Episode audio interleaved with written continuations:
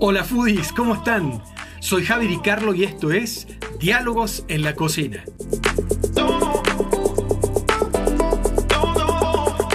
Seguimos contando historias a través de la comida y en este, nuestro podcast número 9, queremos agradecerle a todos los que nos apoyan dándole like y compartiéndolo en sus redes. Sepan que todos sus comentarios son valorados. También aprovecho para invitarte a que visites nuestros contenidos en Facebook, Instagram y YouTube, ya que se complementan con lo que publicamos en estos podcasts.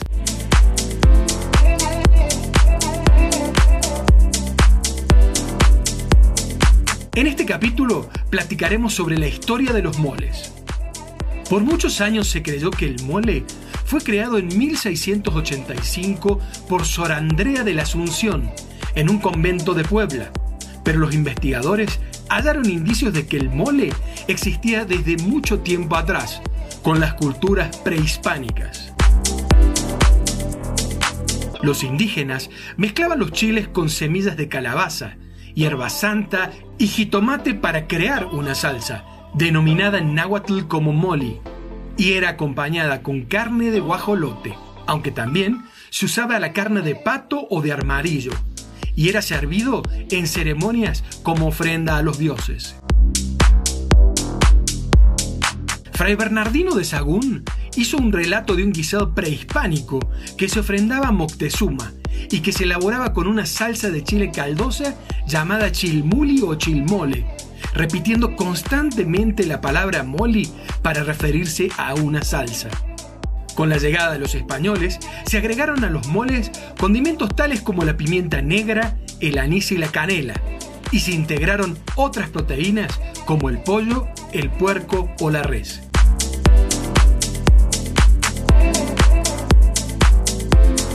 Durante la época de la colonia, la fusión entre las culturas prehispánicas y las europeas dieron como resultado una gran variedad de moles. Y aquí es donde entra la historia del mole poblano, cuya receta original utilizaba cerca de 100 ingredientes y surgió en el convento de Santa Rosa en la ciudad de Puebla, cuando la monja dominica Sor Andrea de la Asunción molió en un mecate diferentes chiles y condimentos.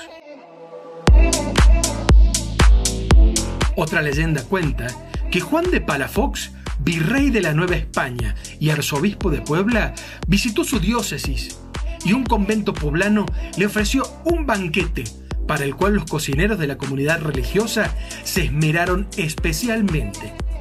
El cocinero principal era Fray Pascual, que ese día corría por toda la cocina dando órdenes ante la inminencia de la importante visita.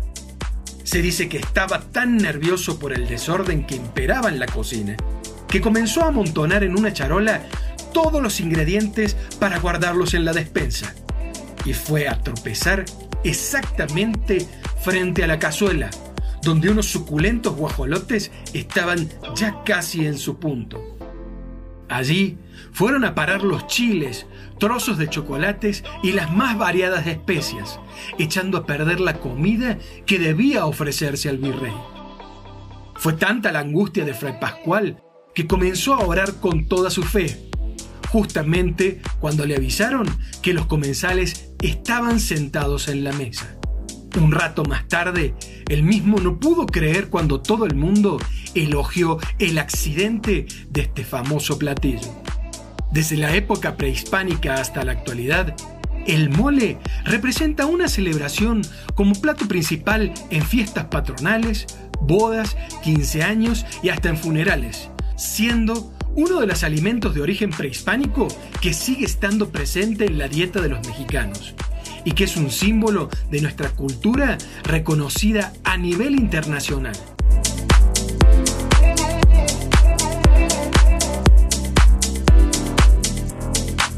En nuestro próximo podcast seguiremos con los orígenes del mole. Coméntanos qué te ha parecido este recorrido por las salsas de México. Si te ha gustado este contenido, no olvides darle like y compartirlo en redes sociales. También te invitamos a que visites nuestra tienda virtual en 50cubiertos.com.